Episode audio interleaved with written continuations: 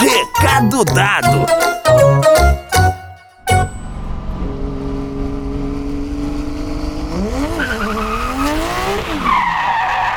Epa! Que barulho foi esse? Ah, não! Olha só, Cazuza! Aquele carro quase atropelou aquela senhora! Mas ela está passando na faixa de pedestre. Acho que o motorista não devia estar prestando atenção. Ai, que absurdo! Ainda bem que ele viu a tempo. Já pensou que tragédia teria sido? É esse o risco que corremos quando não respeitamos as regras de trânsito. Está vendo ali, Luísa? Ele estava falando ao celular. Isso não se faz. O motorista não pode ter nenhum tipo de distração. E a senhora estava cumprindo sua parte andando na faixa de pedestres. É só na faixa que o pedestre pode atravessar a rua.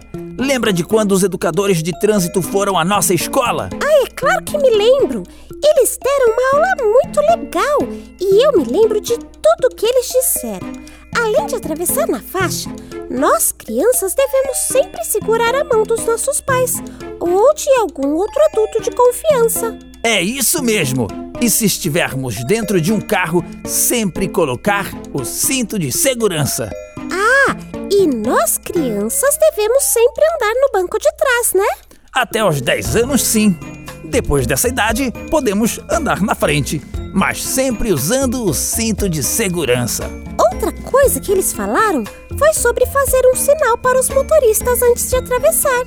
Assim a gente tem certeza de que eles nos viram. É verdade. Essa é uma boa forma de evitar acidentes. E não podemos nos esquecer de agradecer ao motorista depois de atravessarmos. Claro, claro! A boa educação também é parte das regras de trânsito. E é muito importante estar atento às outras pessoas que estão perto de nós. Se alguém tiver dificuldade para atravessar a rua, podemos oferecer ajuda para que essa pessoa também atravesse com segurança. Ah!